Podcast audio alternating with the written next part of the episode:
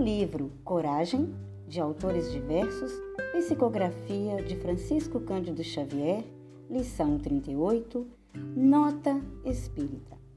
Afirmas-te tanta vez sem dinheiro e que por isso não podes auxiliar. Que ingratidão ante a generosidade da vida. Dizes que te faltam recursos para aliviar o doente, e tuas mãos podem balsamizar-lhe as feridas.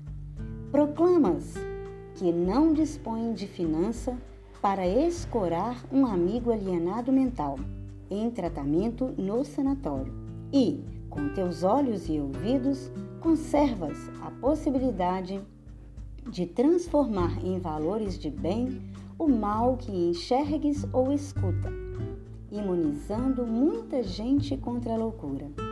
Asseveras que não retens os meios preciosos para garantir a instrução de um companheiro na escola e possuis a palavra por instrumento de luz, capaz de rechaçar desentendimentos e sombras.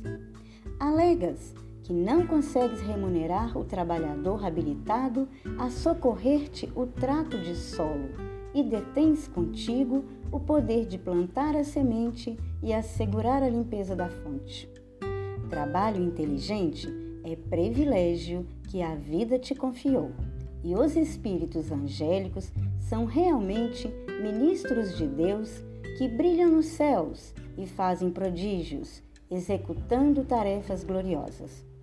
Não ouvides, porém, que a despeito de tuas falhas e imperfeições, em ti confrontando com eles, junto de nossos irmãos da terra, se quiseres servir, podes fazer muito mais.